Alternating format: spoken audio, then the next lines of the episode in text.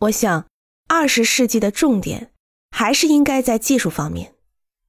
事实上，工程师们将技术进行展现，并从中获得了成就。而现在，这种状况完全改变了。现在这个时代的感觉不是将技术展现出来，而是让人不知道建筑是怎样建成的。这样的技术才会给人更新的感觉。恐怕无人知晓，从本世纪末到下一个世纪，究竟会形成什么样的一个东西。但如果建筑形成的过程让人无法从视觉上认识出来，这样的建筑师或者工程师肯定可以被称为是最前沿的。虽然说只有天才才能做出来。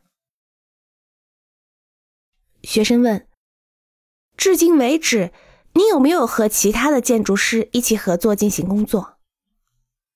努尔回答说：“就像我刚才讲的那样，我相信每一个项目中只能有一个导演，不可能有两个或者三个导演。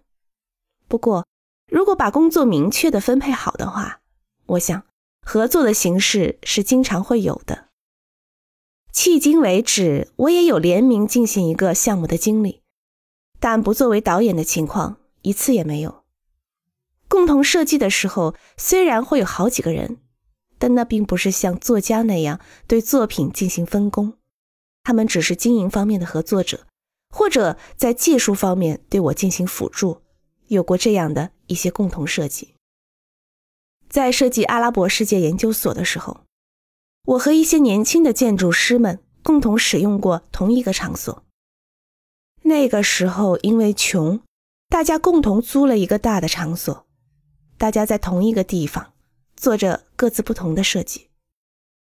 你们知道，阿拉伯世界研究所是一个指名竞赛，被指名的人是我个人，但我邀请了在同一个场所进行工作的伙伴，一个名叫建筑工作室的小组，我们一起参加了这个竞赛。在这种情况下。我仍然坚持一定要作为项目负责人，